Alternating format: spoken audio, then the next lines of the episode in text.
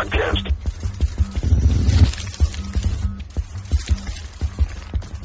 Bienvenidos sean todos ustedes a Moleculares Podcast, episodio número 117, no, 118.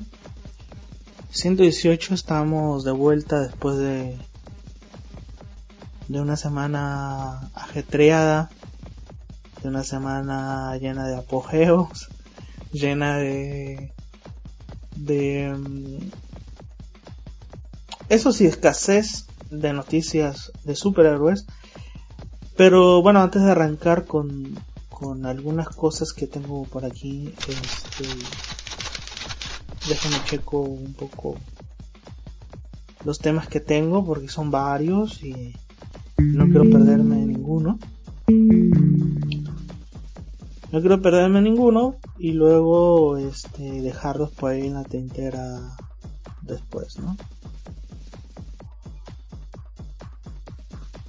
Bueno, yo creo que, a ver, yo creo que empezaría, empezaría para no fastidiar lo demás, ¿no? Que, que, eso sería terrible, fastidiar los demás temas con, con uno vamos apartando algunos. Eh, yo creo que eh, eh, este primer bloque, este primer bloque, va a ser del horno. Hace mucho tiempo que no, no metemos ninguna sección del horno. Voy a poner la cortinilla a ver, para que sea oficial ya. Ahí va.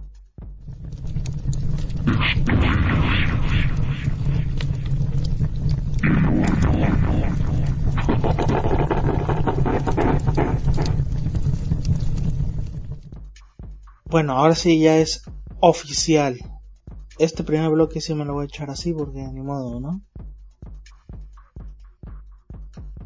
La otra vez estaba por ahí, este, bajando un artículo importantísimo que tiene que ver con, eh, con el trabajo. Y después me fui a, a, a Twitter, ¿no? Las redes sociales, yo manejo más el Twitter y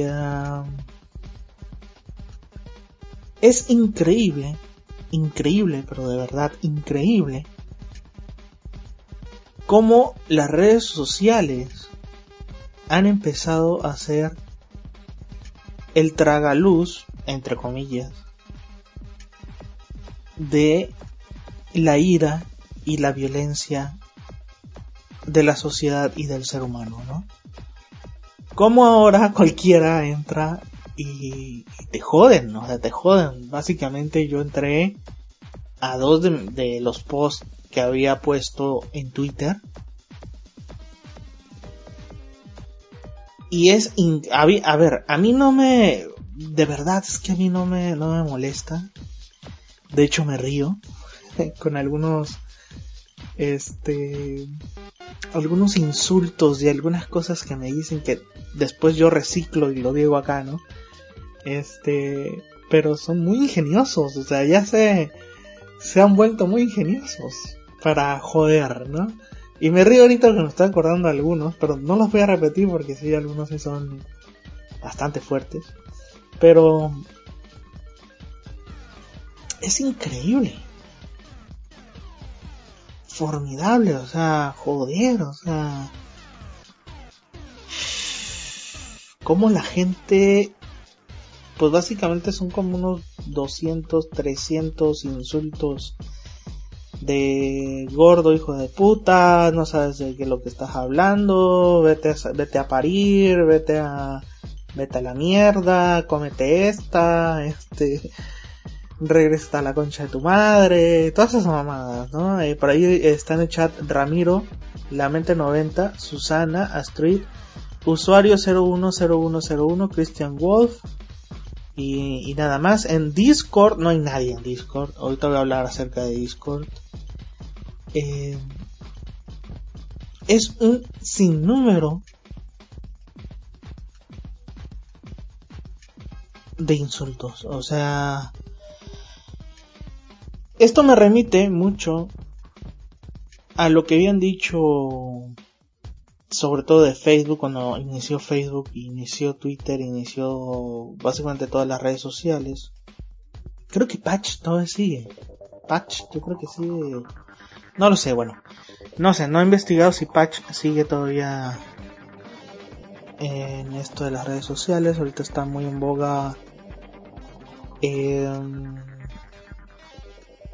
Snapchat, que me parece malísimo, o sea, malísimo, el diseño sobre todo me parece asqueroso. Eh, los colores que, pusieron, que hubiera, hubieran puesto amarillo y negro, que se ve un poco más decentón, que el, que el amarillo y blanco. O sea, el amarillo y blanco en la puta vida lo debes de combinar, salvo para los que quieras dejar ciegos, ¿no? Eh, eh, Instagram está también muy en boga eh, y demás, ¿no? Y, y todos ellos, en todos ellos está la violencia textual, la violencia... A ver, yo no tengo nada en contra de los que están, obviamente, discrepando con todo lo que digo, discrepando con toda con todas mis reviews. Muchas veces, este, si es verdad que hemos llegado a, YouTube. Me está diciendo aquí la mente 90. YouTube también está lleno de violencia. Sí, fíjense que no lo han parado. ¿eh? En YouTube eh, puedes decir lo que tú quieras. En Twitch no. En Twitch yo creo que ahí tienes que, que ser más precavido en las cosas que dices, en las cosas que texteas. Porque porque ahí sí te, te condenan, ¿no? En YouKnow también, ¿eh? Cuidado, cuidado en YouKnow. Pero en Instagram, en Twitter, en lo que tú quieras, este... Hay libertad, eso me gusta, me gusta mucho. La otra cosa es que la libertad pasa al libertinaje, eso ya es terrible. Eso lo comentaba yo con lo, con lo de James Gunn. Que una cosa es que tengas libertad de hacer los comentarios que tú quieras hacer y los chistes que tú quieras hacer y la otra es libertinaje que ya llevas eh, no dos no dos posteadas no llevas cinco mil posteadas con el asunto en el caso de James Gunn con el asunto de, del abuso de, menores no eh, y toda la gente dice no pero eso fue hace como cuatro años está trabajando para una empresa que va orientada a los niños. Me van a decir, no, es que la empresa tampoco es tan blanca y puritana como dice. No, no, la verdad es que no. Pero no se ha demostrado lo contrario. Es decir, no se ha demostrado que, que, Disney es este, la sobreguarda de, de abusadores de menores. No, no se ha demostrado. Entonces, eh, ellos tienen una imagen, una imagen que vienen cuidando desde hace mucho tiempo. Y estar inmiscuidos, aunque tú quieras de lejos, con este tipo de personas, que no importa que lo haya hecho como hace 10 años o 15 años, eh, lo importante es que sigue ahí. Eh, y ahorita lo que hagas en internet se queda plasmado para siempre, aunque tú lo borres porque esa mucha mucha gente dice que lo borró, que James Bond borró todo rastro de, de ello. Si lo hubiera borrado no hubieran salido. Eh, es lo que yo digo. Eh, el problema es que ah, lo hice en Twitter y, los, y el retuiteo. Tengo entendido que algunos no se borran. Tengo entendido, ¿no?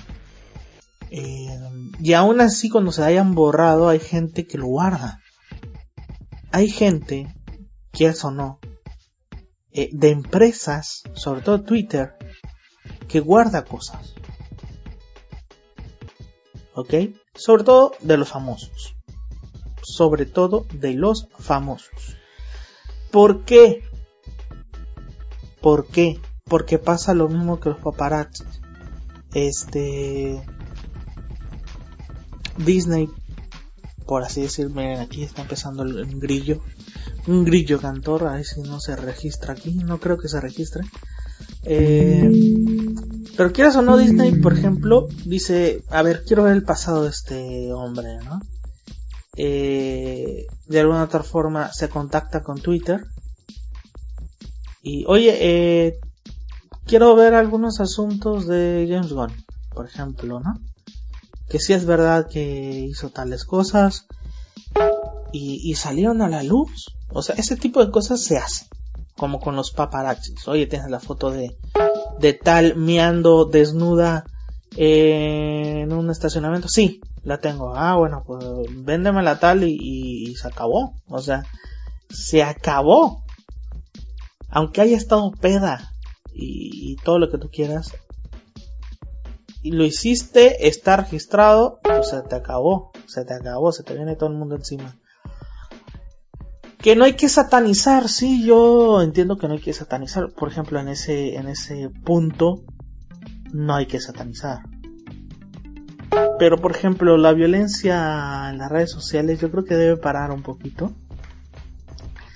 Ya deben de existir un poco de reglas. Pocas reglas deben de existir para, para que no se arme esto demás. Porque la violencia genera violencia, eso eh, es aquí en China y no todos tenemos la paciencia eh, porque muchas veces hay gente que es un cerillito, o sea, con cualquier cosita se incendia, ¿no? Y yo no digo que, que no me incendie, yo me incendio, pero por ejemplo este tipo de cosas me río, o sea, la verdad es que yo me río eh, hay algunos que sí me pongo, me pongo a pensar, y bueno, hijo de puta, qué cabrón, que la chingada, pero... Pero creo que debemos de parar un poco, ¿no? Y eso me incluye a mí, ¿no? Que a veces yo también...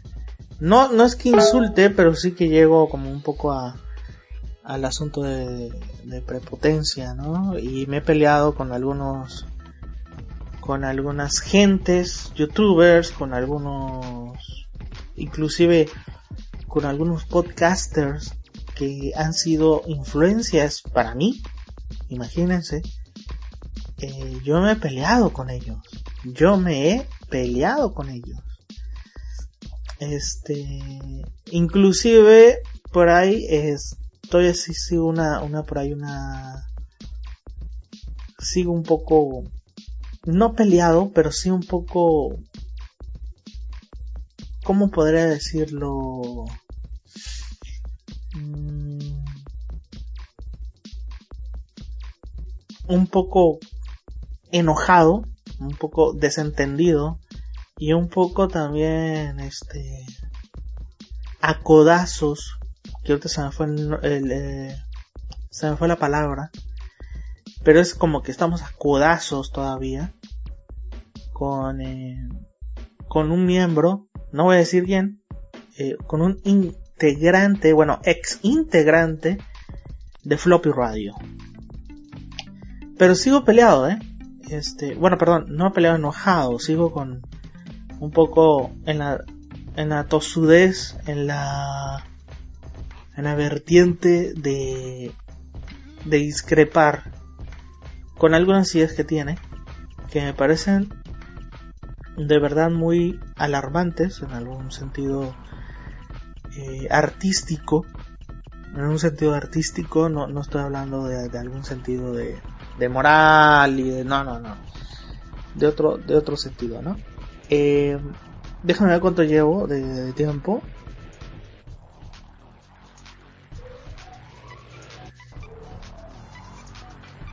Bueno, llevo... Bueno, llevo 14 minutos. Eh... Sí, dije, bueno, dije que me iba a echar por ahí unos cuantos minutos, pero bueno, ya acabando un poco con el horno. Un poco, un poco, porque viene el tema de Maradona, que están aquí, está aquí con los dorados. Maradona está de, de técnico con los dorados, algo que en la puta vida lo había hecho. Es decir, lo había pensado yo.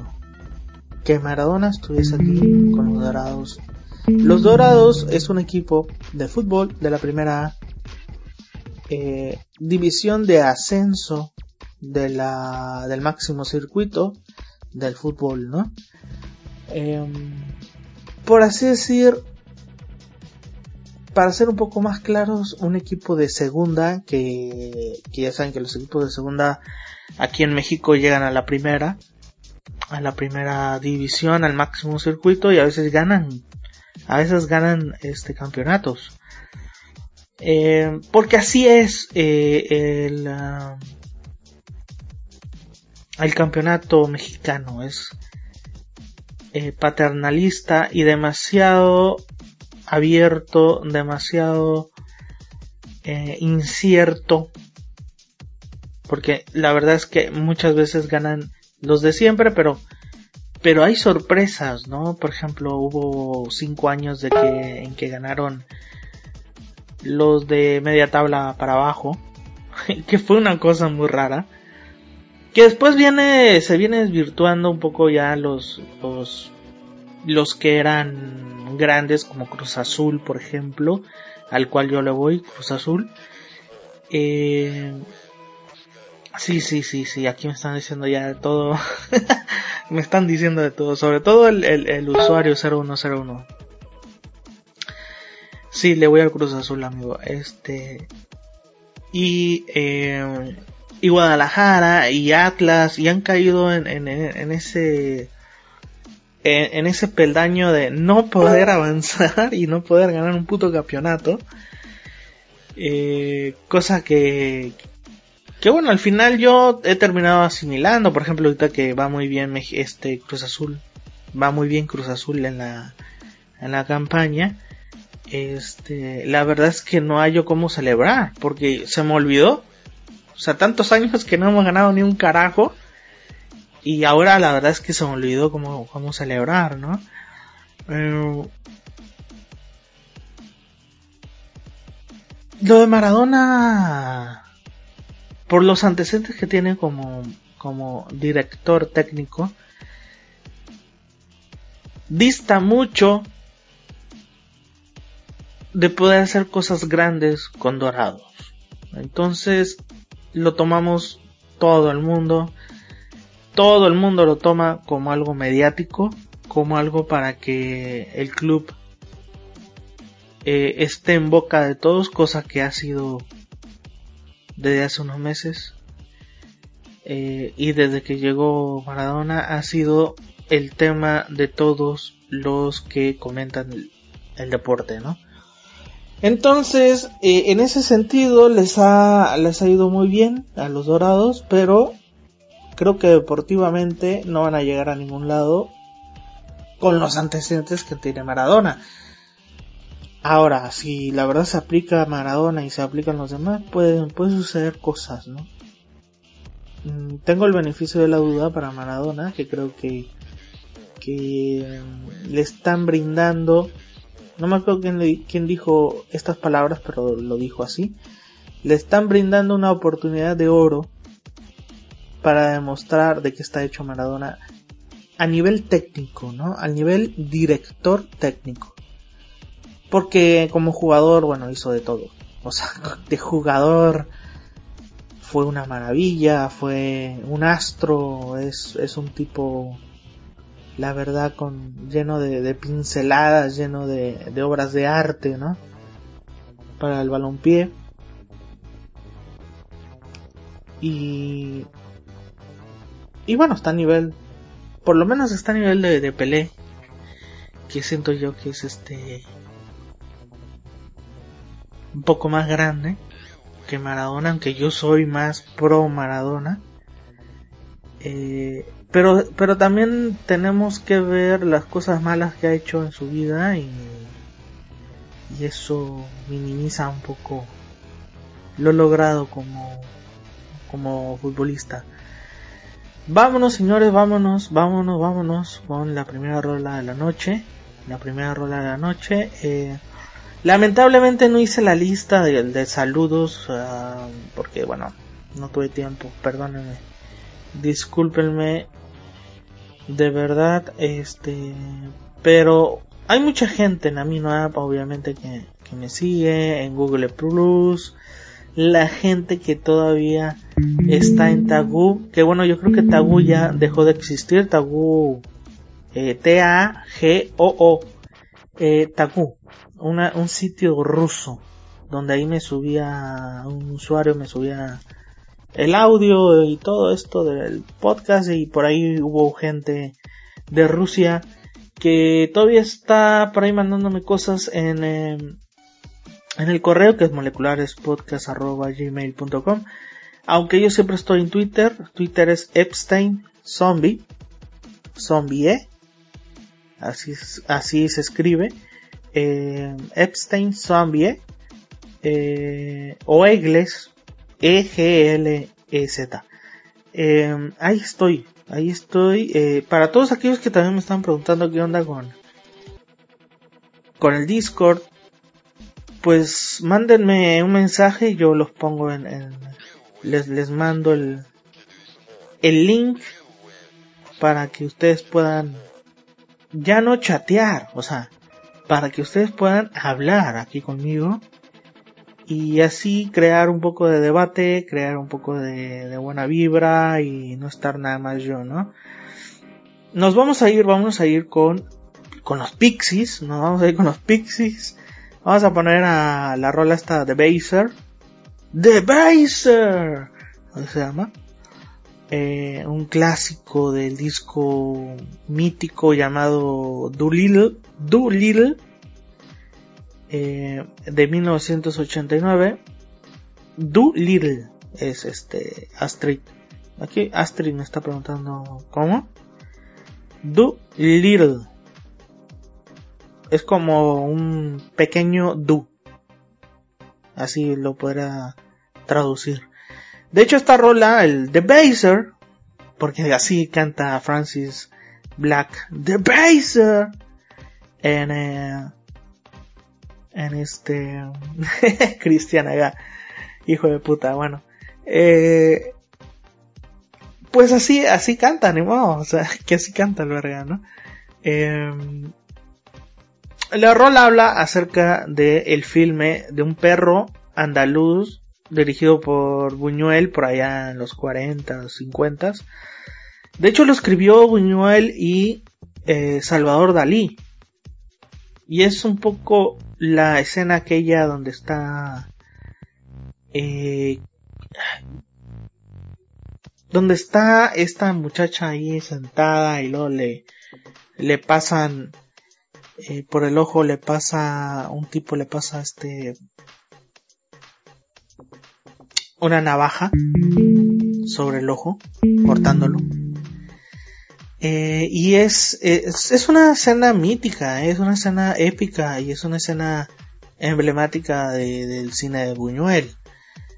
Eh, yo recuerdo haber visto la, muchas películas a mis 15 años, 15, 16 años, me eché básicamente las eh, las mejores películas porque yo fui eh, estuve en un, en un pequeño grupo de cinéfilos y me dijeron no mira ahora que tienes estos años y tienes el tiempo de todo el mundo eh, échate estas películas y, fueron como 60 películas entre ellas las mejores del cine francés no ya sabrán Jean-Luc Godard y todo no Hitchcock y ahí donde conocí a varios, varios, este, directores importantes, inclusive por ahí empecé yo a, ver más a Stanley Kubrick, que es de, que fueron, que fue de mis favoritos.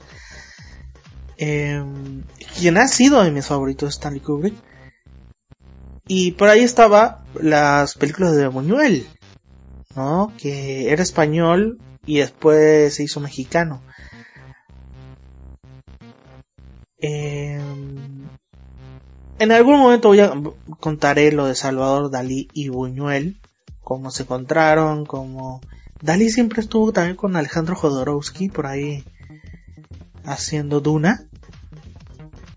Este, una película que nunca se hizo, nunca se hizo, bueno, nunca la logró hacer Alejandro Jodorowsky.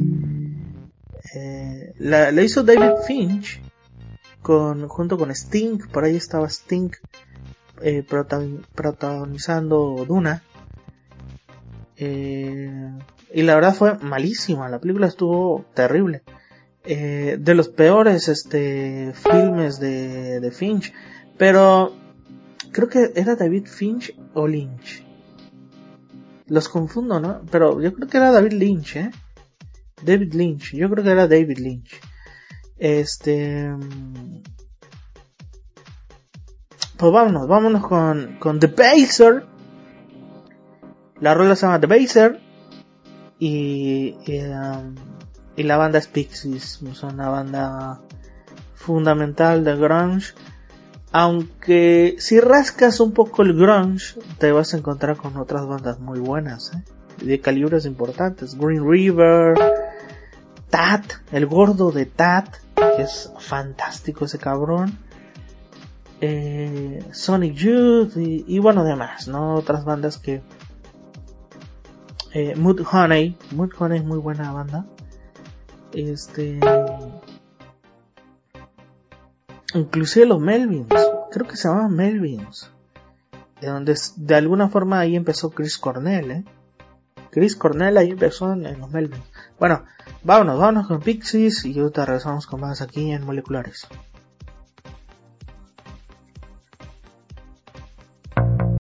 Moleculares.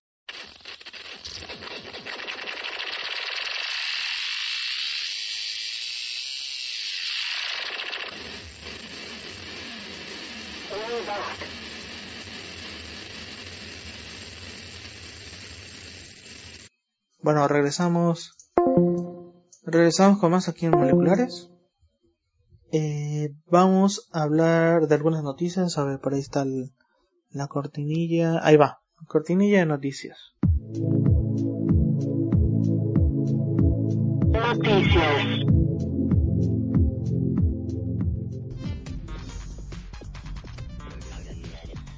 Bueno, son, a ver, son muy pocas noticias, la verdad que son muy poquitas.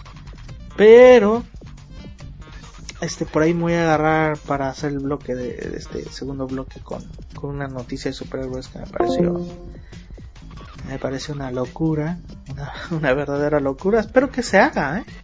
Espero sea, que se haga. A ver, vámonos, vámonos por orden, ¿no? Em,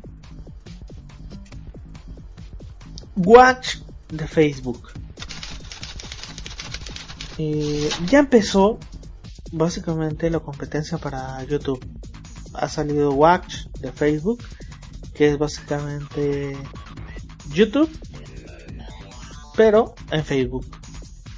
Eh, me parece, y bueno, tienes para iniciar a ganar dinero, tienes que tener más de 10.000 seguidores y más de 100.000 visitas, o sea, 100.000 vistas, perdón. Me parece, me parece bueno por parte de Facebook, pero creo que se ha, se ha ido, siento yo que se ha, se ha ido desvirtuando Facebook eh, está bien porque eso, eso lo hace en pos de, de,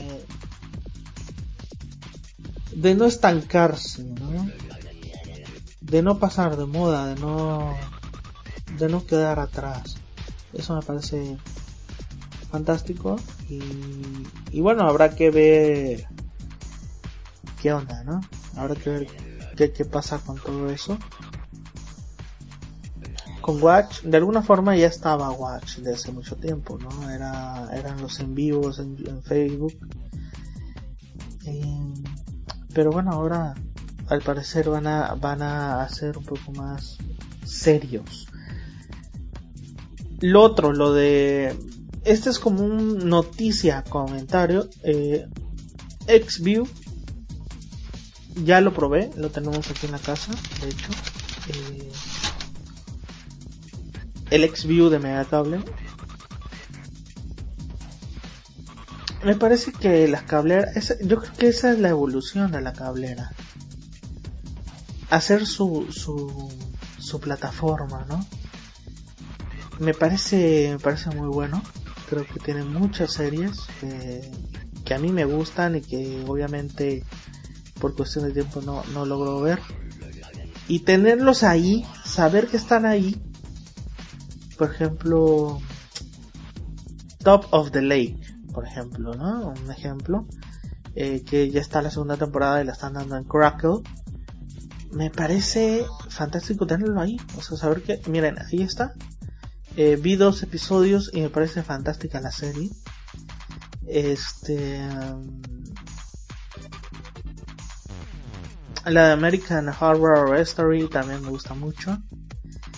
Y saber que la tengo ahí y que, y que la puedo ver cuando yo quiera es increíble. No he podido verla. Eh, he visto 5 o 6 episodios creo de la primera temporada. Pero y, y, me parece fantástico. O sea, por ejemplo, con mi sobrino, que bueno, básicamente está todos los días, eh, se agarra con eh, Campamento de Verano, con Hora de la Aventura, eh, y básicamente están todos los episodios ahí y no puedes estar, no, no vas a estar batallando eh, en buscarlos en Netflix, por ejemplo, que creo que Netflix también lo tiene. Ahora tampoco estoy, no puedo comparar Xview con Netflix. Netflix tiene sus propias series, hace sus propias películas y eso es básicamente mucho más grande que Xview, ¿no? Xview es, es guárdame, es como guárdame eh, las series de, no sé, de la Paramount, por ejemplo, eh, Handmaid's, Handmaid's eh, Tiles, por ejemplo, que es una muy buena serie que la he estado viendo. Eh, muy pronto voy a, voy a reseñar algunas series. Pero por ejemplo, se extraña un poco, de una manera, ¿no? Ver, eh, no sé, series de, de Marvel, por ejemplo, ¿no? Que no estén ahí, que no... Digo, a ver, Luke Cage es malísima, ¿no? Pero sí se extraña no ver al, al baboso estar ahí, ¿no? Eh, por ejemplo, ahí tienes limitaciones, ¿no? No pasa con Netflix, que, también Netflix tiene limitaciones. Pero por ejemplo acá ya puedes ver las series de Star Wars más las películas de Star Wars. Eso es, es increíble, ¿no? O sea, X, eh, XDB, que es de, de Disney, tiene pues las películas de Marvel y tiene las series de XDB de X de, de, DX perdón. XDX eh, sí sí el canal de Disney no y obviamente el, el Disney el, Disney de Disney Channel pues también están las series está los zappings están eh, bueno esto digo para los los niños y todo esto no eh, que por ejemplo yo tengo sobrino y lo ve, lo ve, o sea, se engancha y se queda ahí. Y bueno, las, las películas y series de Cartoon Network están ahí, las de Warner están ahí. Entonces, sí es verdad que hay películas en las que tienes que soltar lana, ¿no? Soltar dinero, eso es cierto. Pero pero por ejemplo, ahorita está Avengers Infinity War ya. Inclusive por ahí está ya Ant-Man 2. Entonces, cosas que no están en Netflix. Eh, y aquí ya están, o sea, ya, aquí ya puedes ver Infinity War y puedes ver Ant-Man 2.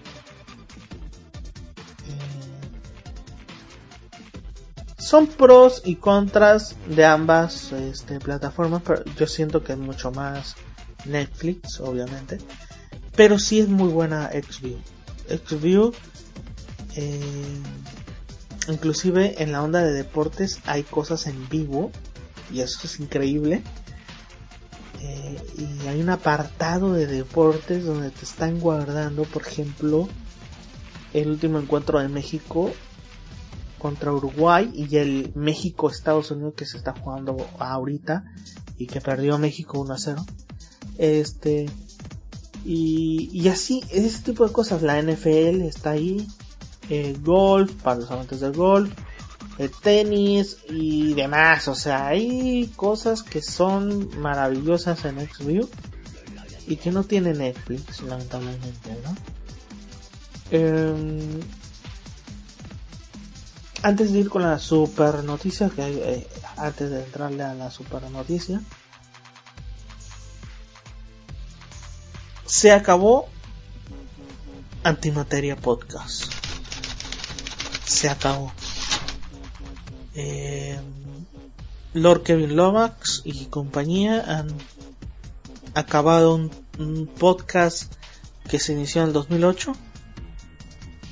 2008-2007, por ahí.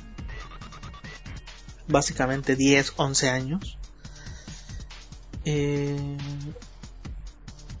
un podcast que me influenció. Yo inicié por ahí en el 2005, 2006, eh, cuando estaba en Furnace Apparat. Yo, inicié en Furnace Apparat. Eh, escuché Antimateria, recuerdo. Y me cambió, me cambió mucho. Me cambió básicamente mi forma de hablar. Eh, el importar, eh, porque antes no me importaban pues, las cortinillas, ni las secciones, ni nada. Eh, importarme eso fue gracias a, Antimateria Podcast. a enfrescarme muy bien con los tópicos y los temas que iba a tocar. Eh, no sé, tratar de estar innovando porque ellos innovaban, innovaban. Siempre,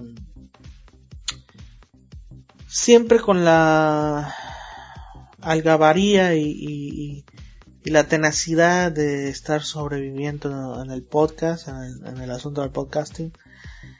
Este, ahí ya, sí, ya son los 10 minutos. Bueno, este, aquí estoy viendo ya el, y, y bueno, cambiaron de, integrantes en muchas ocasiones, ¿no? Siento que la primera ola, cuando estaba este Ark, Zuldin y demás, siento que, era que, fue la, la, mejor ola de antimateria. Eh, no estoy diciendo que cuando estaba esta muchacha que creo que se llama Magda, creo, perdóname si no, si no te llamas así, perdóname, eh, no fue tan, tan brillante como cuando otros, cuando otras ocasiones.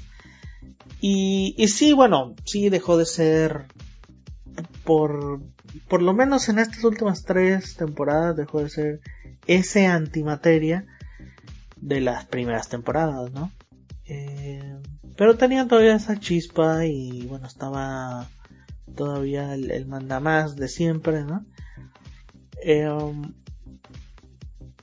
me dolió, me dolió, siento que yo les puse en Twitter este un poco el sarcasmo ese de no lo sé Rick, parece falso. Porque siempre que terminaban una temporada decían que era el fin de antimateria y que la la la creo que, que ahora estaban hablando en serio. Eh, siento que fue en serio. Si no fue en serio, hijos de puta van a ver. Eh, y yo, obviamente ya, ya le pedí a Lord Kevin Lomas que eh, una entrevista. Una entrevista porque yo ocupo hacerle una entrevista. Yo fui fan de, de Antimateria. Muchas veces renegaba y, le, y le daba o le mandaba este ademanes y groserías a, al podcast, como lo he hecho siempre con todos los eh, podcasts que he sido fanático. Y, pero, pero ocupo, esa, esa, hacer esa entrevista, sobre todo los, los últimos integrantes de Antimateria, ¿no? Eh, un podcast que que gracias a ese podcast tuve la fortaleza y, y, las ganas de hacer Ozono, Ozono Podcast, eh, ya sin, sin la gente de Furnace Apparat. Después Furnace Apparat se acabó. estuve en los últimos episodios. Lamentablemente no tengo ningún episodio de ni de Ozono ni de France Apart porque todos los guardábamos en Gcast. Y Gcast, eh, Gcast, perdón, este, se fue a la mierda. Tuvo un problema ahí de copyrights. No recuerdo con qué banda, disquera o yo qué sé, que tuvieron que cerrar el, el Gcast. Y al cerrarlo se fue a la mierda todo lo que estaba ahí guardado. Eh, era un host, Gcast antes era, era el, el host tipo Evox, pero de aquel tiempo, ¿no? El 2005, 2006, 2007, 2008. Eh, ya en el 2009 ya no existió. Eh, no existió más. Eh, y le competía a Podcastellano, le competía a Podomatic, le competía a... Había otro por ahí. Sí, se, me, se olvidó, se me olvidó. Pero, pero eran los host del podcasting por excelencia, ¿no? Después Podomatic eh, dejó de meter audios de alta duración y solo aceptaba de 10 minutos, hasta 10 minutos. Entonces, eh, todos se cambiaron, o sea, fue... Luego fue de, si quieres más minutos, si quieres más, tienes que pagar. Entonces fue básicamente eh, una inmigración total a, a Evox. Evox creció gracias a Podomatic, a, los cambios de Podomatic. Este. Y bueno, Antimateria para mí fue y será un, gran podcast, un podcast que al cual le aprendí mucho, mucho, no tienen ni idea, pero pero gracias a ellos hice Ozono Podcast y después hice Moleculares Podcast. Que yo llevaba los dos, los este, los dos podcasts al unísono hasta que me cansé y dije, bueno, voy a tener que agarrar uno, ¿no? Y agarré, agarré Moleculares. Es el podcast que, que llevo, que llego, bueno, nació en el 2009, Moleculares eh, Ozono nació en el 2008. Eh, y bueno, nosotros, o sea, moleculares como tal, eh, ya lleva básicamente nueve años. Entonces, este, muy orgulloso, o sea, muy orgulloso de, de, aquí me está preguntando Susana, ¿En qué consiste? ¿Cuál es la diferencia entre ozono y moleculares? Así me dice. Eh, ozono. En ozono yo hablaba más de música que de superhéroes.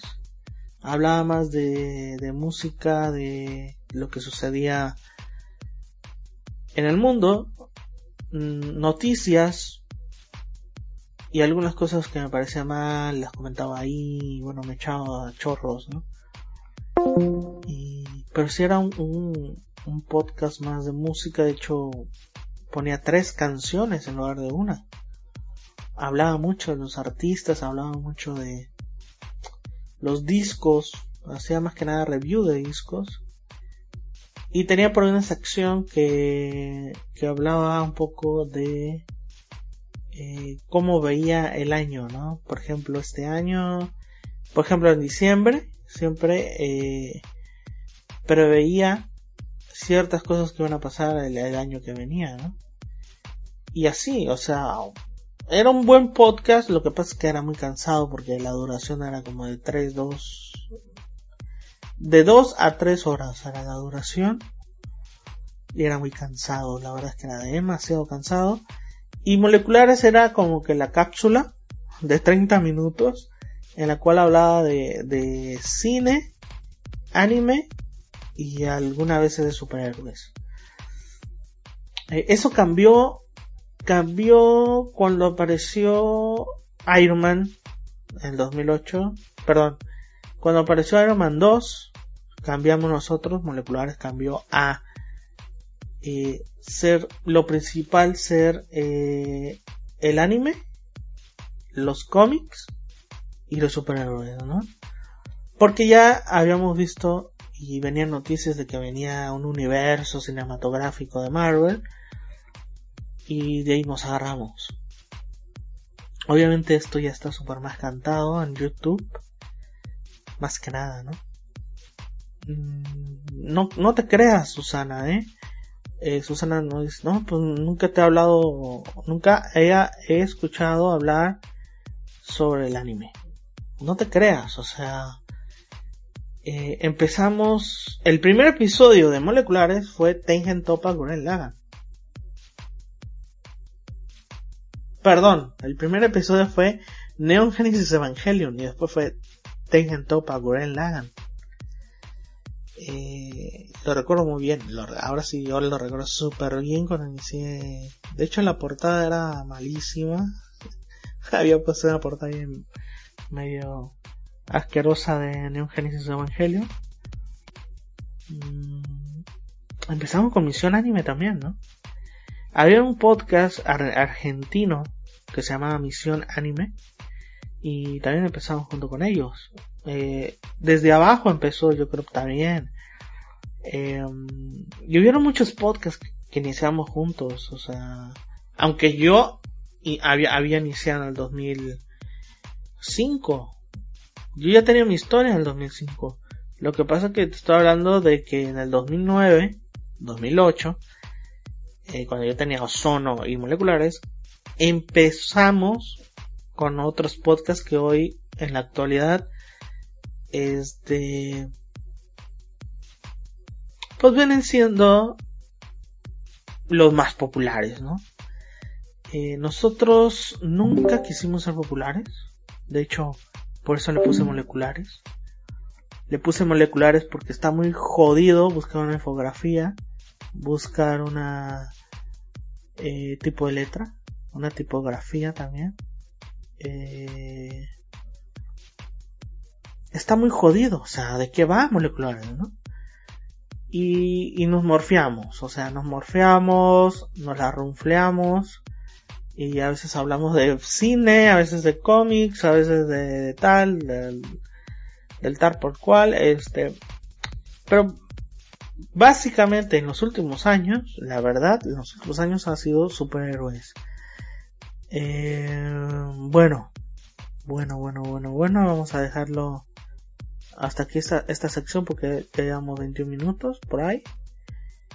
Este, nos vamos a ir nos vamos a ir con eh, The Teen Things. Fíjense que eh, las bandas indies que iniciaron en el milenio, en el nuevo milenio, hablan, estoy hablando del 2000, ¿no? Del 2000 para acá. Este, porque en el 2000 fue una ola increíble de buenos, de buenas bandas indies que al final se estrellaron en el 2010. O sea, ya no llegaron en el 2010 otras que sí llegaron, pero ya no con la fuerza del, que tenían con sus. cuando iniciaron, por ejemplo, en el 2000. Eh, ya ahora está una moda, como ya casi no hay eh, bandas indies exitosas o que pegan, eh, como, como por ejemplo lo fue The Teen Things, como lo fue The White Stripes, The Hives, de The Vines, eh, y así, este, The Strokes y todas estas bandas del 2000. Pues ahora resulta que está esta moda de encontrar los remixes, las mezclas raras y remixes de esas bandas que salieron en aquel tiempo, ¿no? Que en aquel tiempo esas bandas eh, sacaban su su EP o su single y en el single habían mezclas raras, eh, versiones en vivo raros y también remixes. Eh, versiones house muy raras, ¿no? Eh, The Teen tuvieron creo que fue de las bandas más fructíferas en ese sentido, ¿no? En el buscar los remixes, en el buscar las otras versiones de su de su single. Y ahorita está muy de moda eso, buscar los remixes y las versiones raras de aquellas bandas, ¿no? Este y ahorita les voy a poner la rola que se llama Shut Up and Let Me Go que eh, fue creo que fue el primer single del disco We, Started Nothing del 2008 este les voy a aquí los voy a poner este aquí dice Christian Wolf The Thin Things es la banda de Jules de Martino y Katie Katie White sí sí aunque yo mm, yo más identifico a Katie White, ¿eh? A Katie White la identifico más. Eh, ahorita les voy a poner el, remix que se llama Ton Nobiles Remix. Ton Nobiles Remix. Eh, de la canción Shut Up and Let Me Go. Esto es The Thing Things. Y regresamos con más aquí en Moleculares. Moleculares.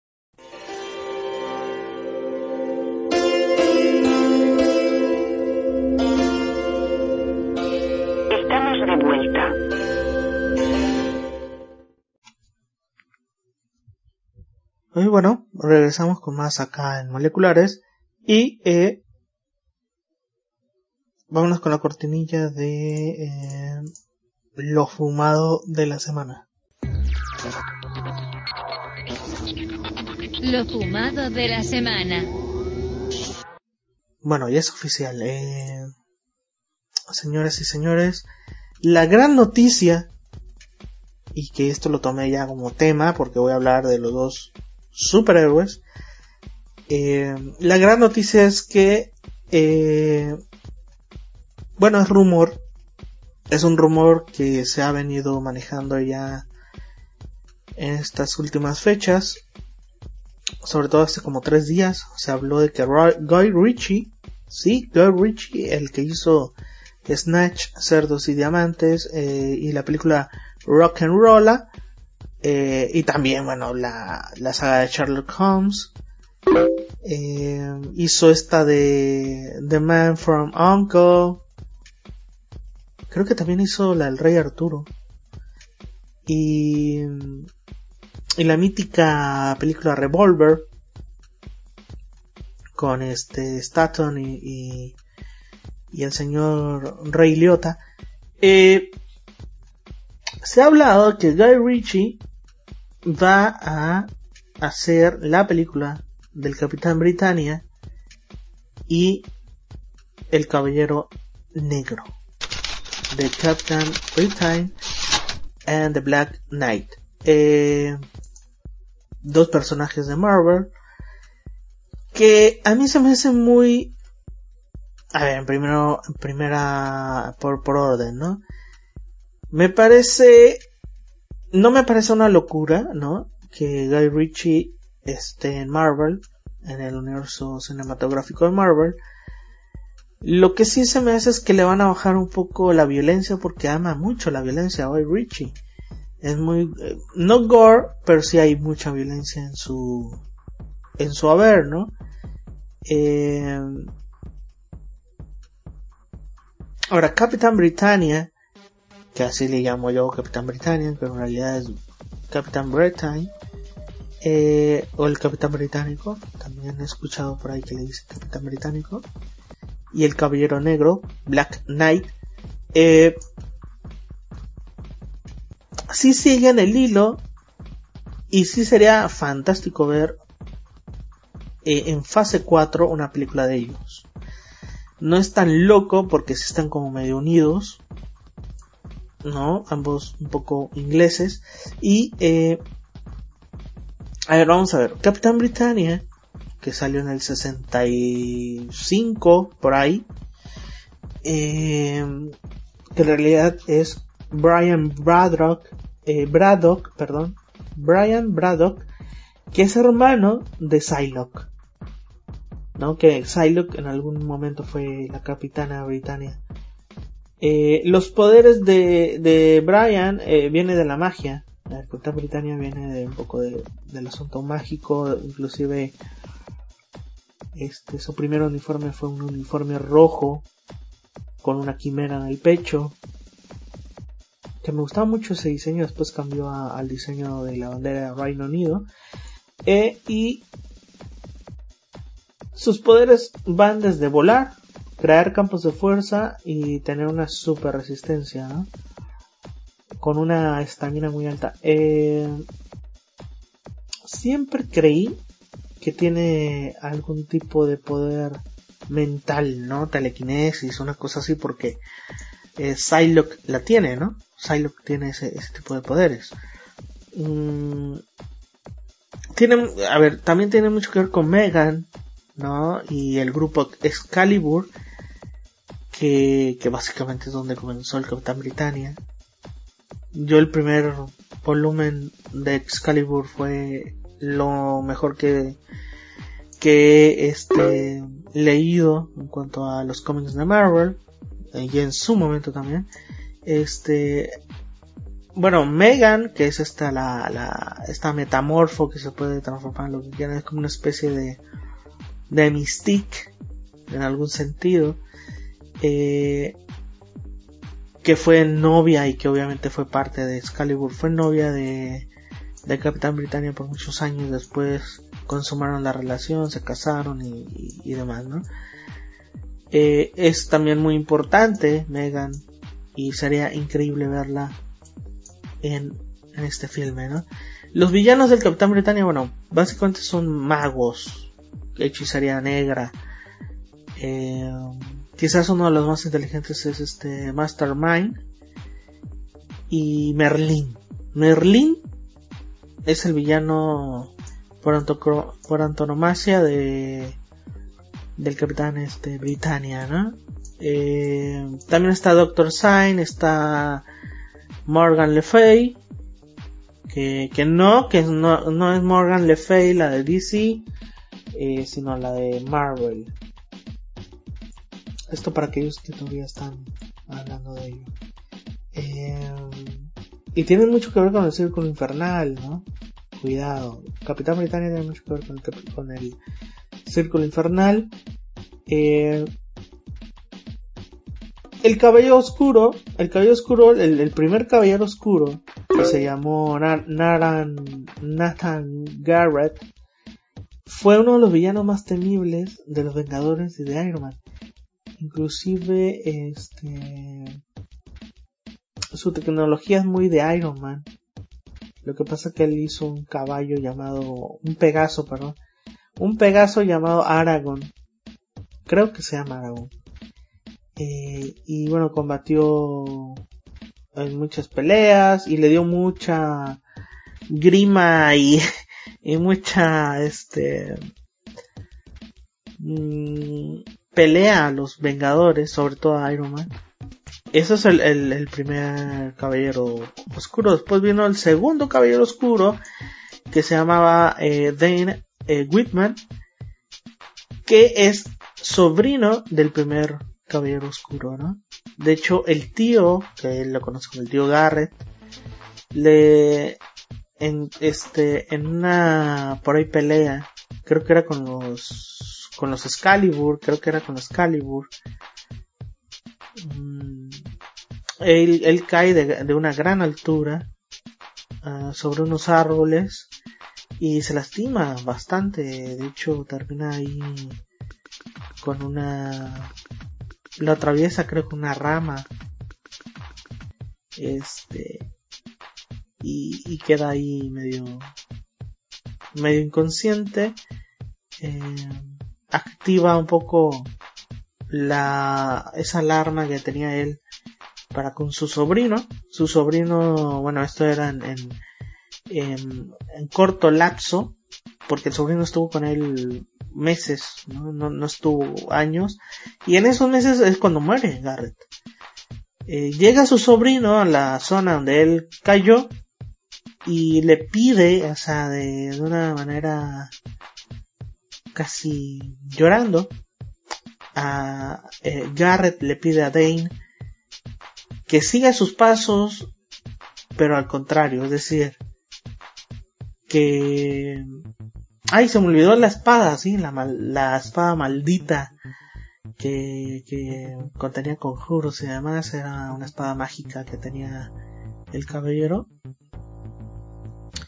Este, por ahí soltaba uno que otro golpe energético y eh, sí, creado de eh, la, magia negra. ¿no?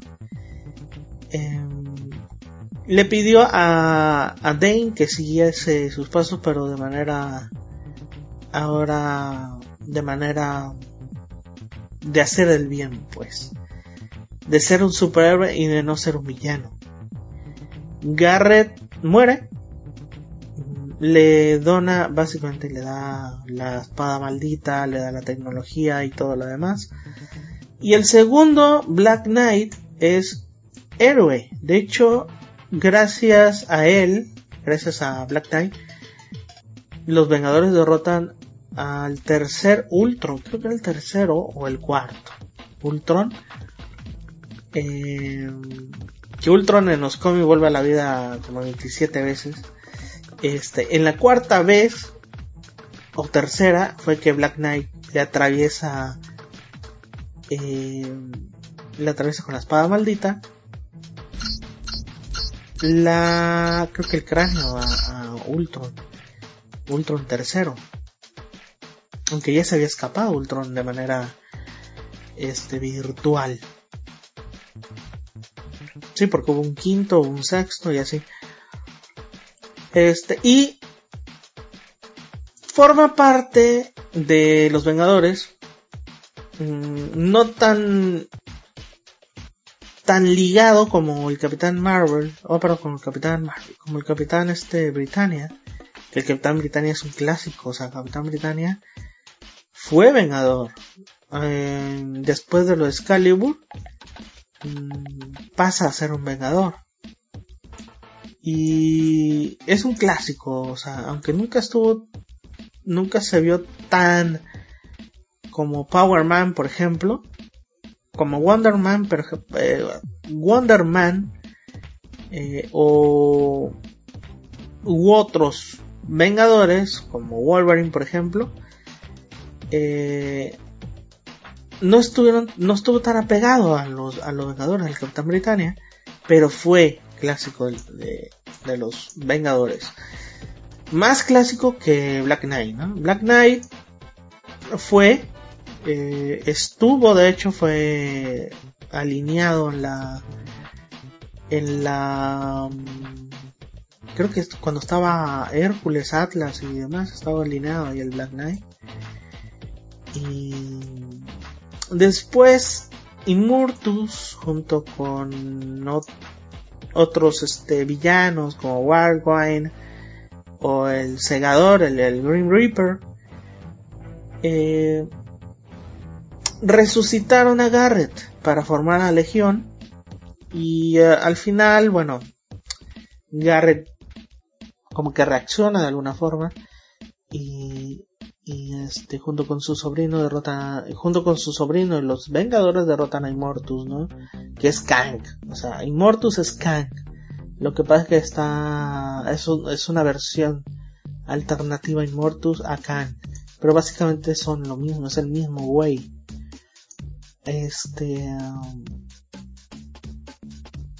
y sí, es verdad que cuando resucita Black Knight, el primero, Garrett, aunque ya no porta ahí la, la espada porque ahí, este, yo estoy aquí viendo, se están escuchando el mouse que estoy viendo imágenes, ¿no? Imágenes. Eh, aquí estamos viendo, por ejemplo, al, a Garrett. Ustedes si quieren buscar en Google. Eh, yo creo que este lo voy a hacer, eh, este, este audio lo voy a hacer este video en Octopus Magnus. No se preocupen. Eh, vemos un uniforme, sí, un poquito igual a, al Black Knight 1. pero con todo y casco, no es que el casco ya es negro. Y en la en el antiguo traje portaba por ahí un, águila en el pecho. Y ahora ya no, ahora es un una flecha y, por ahí una como guaraña. Este, no, no es guaraña, es otro, es otro tipo de, de arma. Es como un hacha. Este, en el pecho. Ya resucitado, color negro, color blanco, color azul. Eh, y el casco bastante temible, ¿no? Resucitado, mientras, mientras que cuando fue el Black Knight 1, en el Black Knight 1, Black Knight 1, perdón, este, el Caballero Oscuro o Caballero Negro 1, él portaba una, una capa roja, ¿no?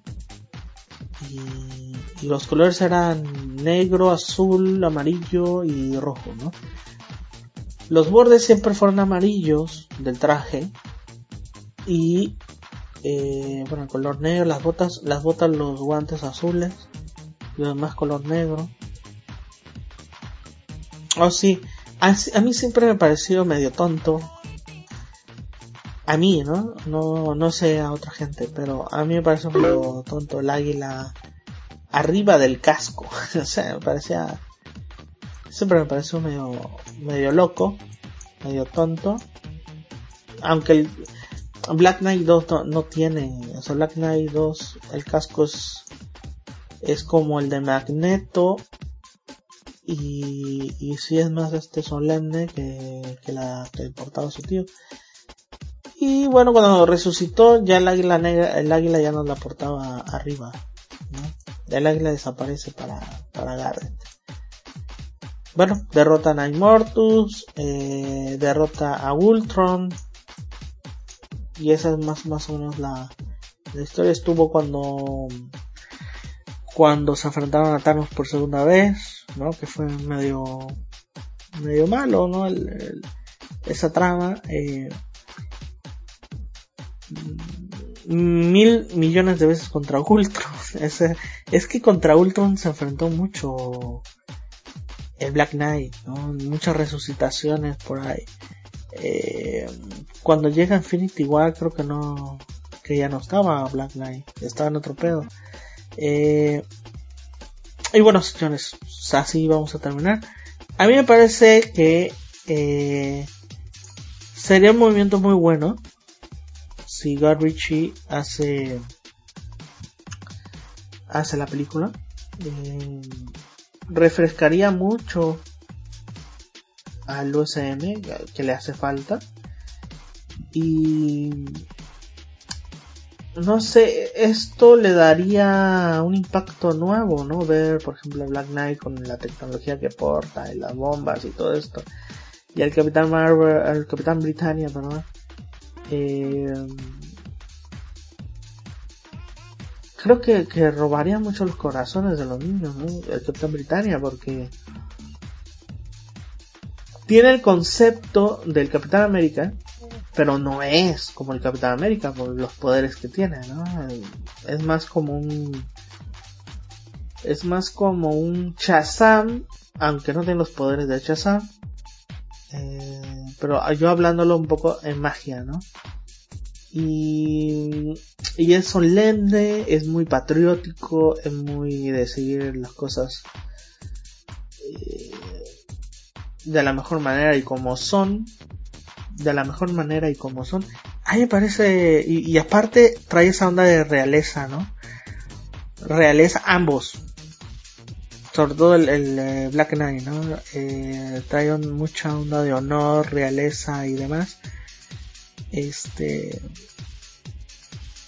que el Black Knight siempre lo consideré como la copia hay, hay un caballero medieval en DC que apareció por allá en los, en los años 58 por ahí. Estos dos personajes tanto como el Capitán Britannia como Black Knight son de los 60 entonces en DC había un, un, caballero medieval, ahorita se me va el nombre, pues la verdad nunca lo leí, pero sí apareció en innumerables ocasiones con la Liga de la Justicia, con Superman, con Batman, con Robin, inclusive con los Teen Titans, eh, con Vaquero, ¿no? Con Vaquero, con Question, con eh, Huntress, con Green Harrow, apareció también con Green Harrow, eh, un personaje un poco olvidado ya también, eh, ese caballero medieval, que aparte era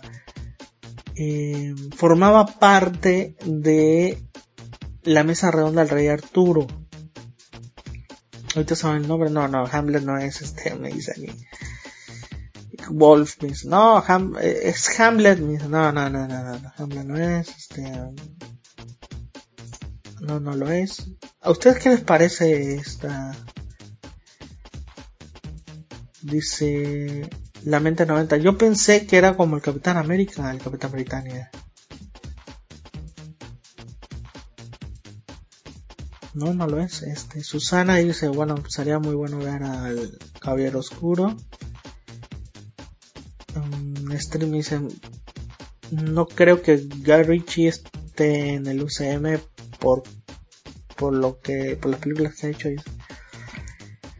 Pues no, no sé, o sea, yo, yo sí veo que, que sea flexible Garrichi para entrarle al asunto del UCM. Yo sí lo creo. Y bueno, yo hasta aquí lo vamos a dejar, señores. Nos vamos a ir con la última rola de la noche. Y les voy a poner a Lord. Eh, Lord que, eh, que apareció en el 2012 por ahí con con el disco Pure Heroine, eh, Pure Heroine en el 2012 eh, salió justo justo justito cuando salió también este Lana del Rey las ponen muy este al, unísono, al, al unísono porque traen como la onda hasta el dream pop pero en electrónico y este y gracias a ellas dos han salido millones, pero millones de, mujeres igual, ¿no? Con el mismo sonido, con la misma carga genética sónica que tiene Lana del Rey y Lord. Eh, aunque a mí me parece más artista Lord que Lana del Rey. Aunque a mí me guste Lana del Rey, tengo que decirlo. Eh, Lord es mucho más este artística, más, más trae más condición de artista que Lana del Rey, que Lana del Rey fue modelo por mucho tiempo. Después se echó a eh, se echó a la pileta vacía y se, se hizo este se hizo cantautora, ¿no? En algún sentido. Eh, vamos, los vamos a dejar con esta rola que se llama Tennis Cards que me parece formidable. De hecho, el, disco Pure Heroine me parece muy, muy bueno.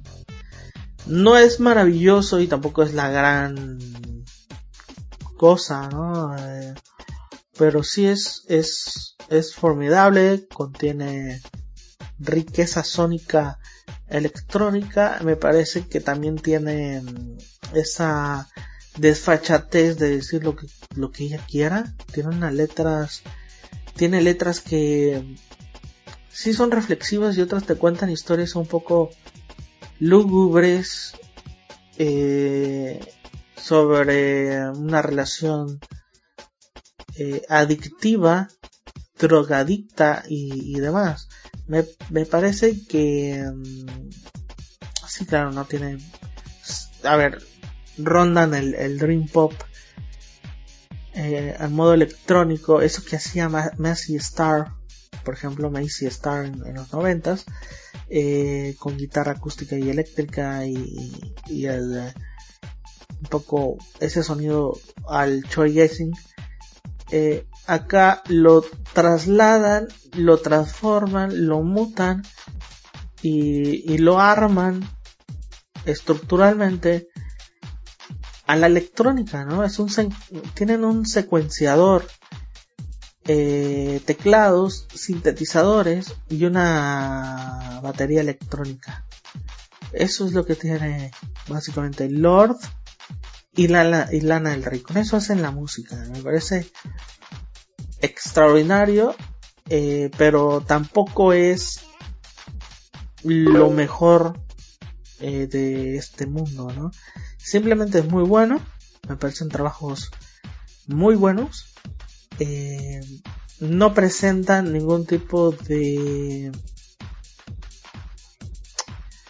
de aportación sónica nueva a, ningún género. Eh, simplemente es música eh, para disfrutar eh, y punto. O sea, ahora también lo, lo, lo, el alimento grandilocuente es el fashion que tienen las dos. Eh, porque Misa Street es como Bjork. No, no, no, no, no. Eh, sí es verdad que el Lord viene de Nueva Zelanda, eh, un, país un poco más mm, en la onda del metal, ¿no? Del heavy metal, del thrash metal, de grandes eh, guitarristas que salieron de Finlandia, Islandia, de, de Nueva Zelanda. Este, y es raro ver que salga, por ejemplo, eh, por ejemplo en Islandia, que, en los 90 salió Bjork, ¿no? Ah, es, sí, es verdad, eh, Nueva Zelanda, como que dices tú, what the fuck, ¿no?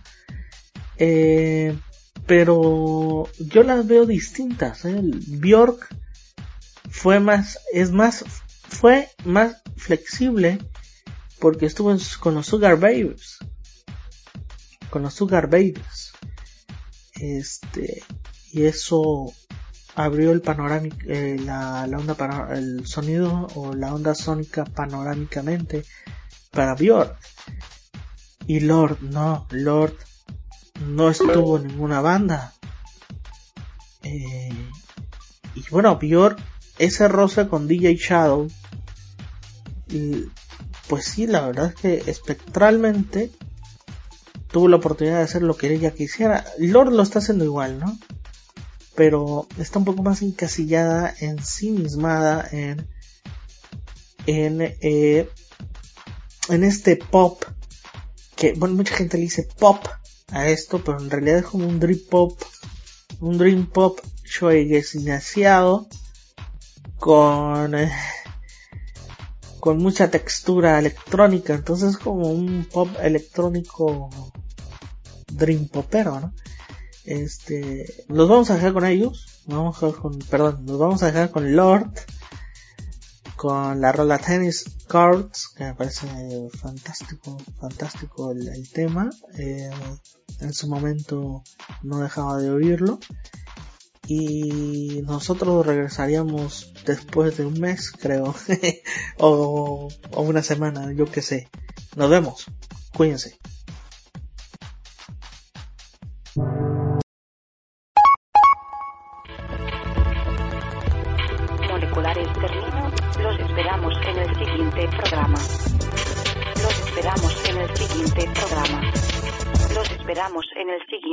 Programa.